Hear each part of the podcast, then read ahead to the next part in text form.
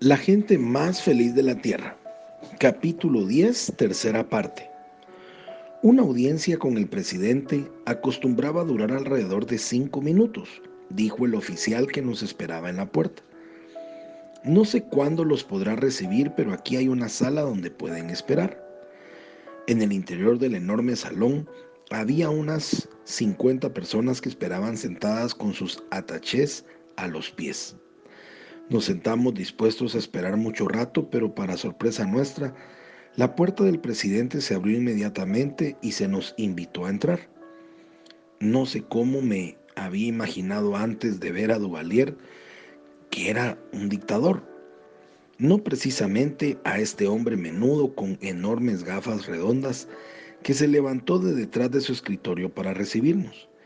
En un inglés fluido nos preguntó si habíamos tenido una permanencia agradable.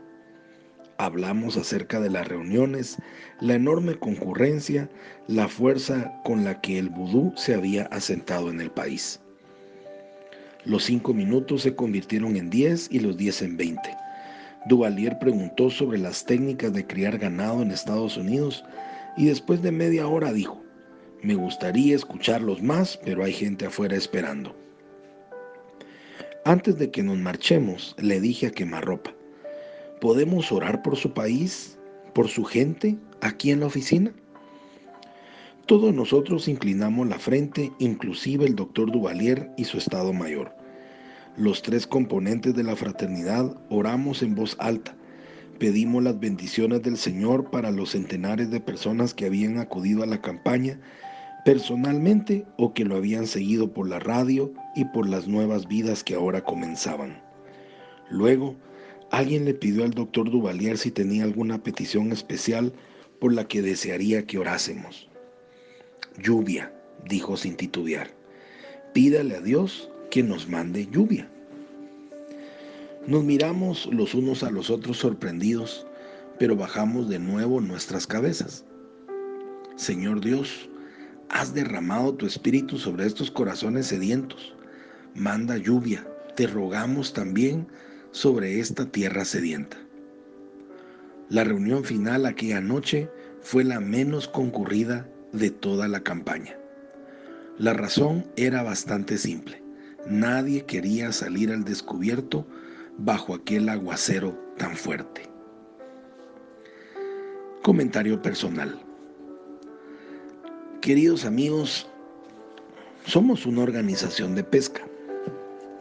Sin embargo, uno de nuestros pilares importantes es la oración. Claro que sí.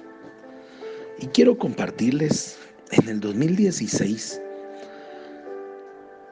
fui invitado a la convención regional o convención zonal del área sur de Honduras hombres y mujeres muy especiales, excelentes anfitriones. Nadie me dijo que era un calor tremendo y yo llegué con un smoking a compartir mi testimonio.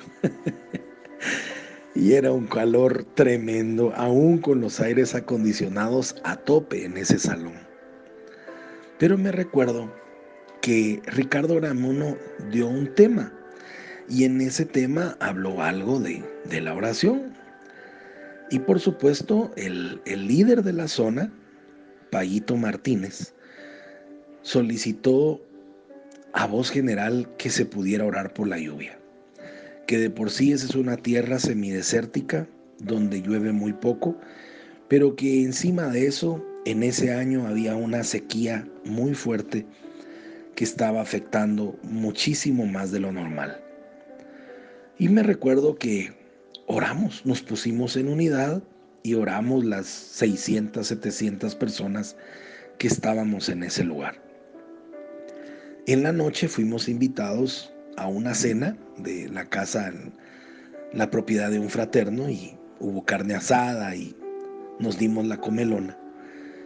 Y al finalizar la noche empezaron los relámpagos, empezaron a haber truenos, y sepa usted que ese día, en la madrugada, llovió fuertemente y no dejó de llover una semana consecutiva. ¿Cuánto poder hay en nosotros? Que lo único que necesitamos es ejercerlo. Los miembros de nuestro capítulo necesitan que oremos por ellos.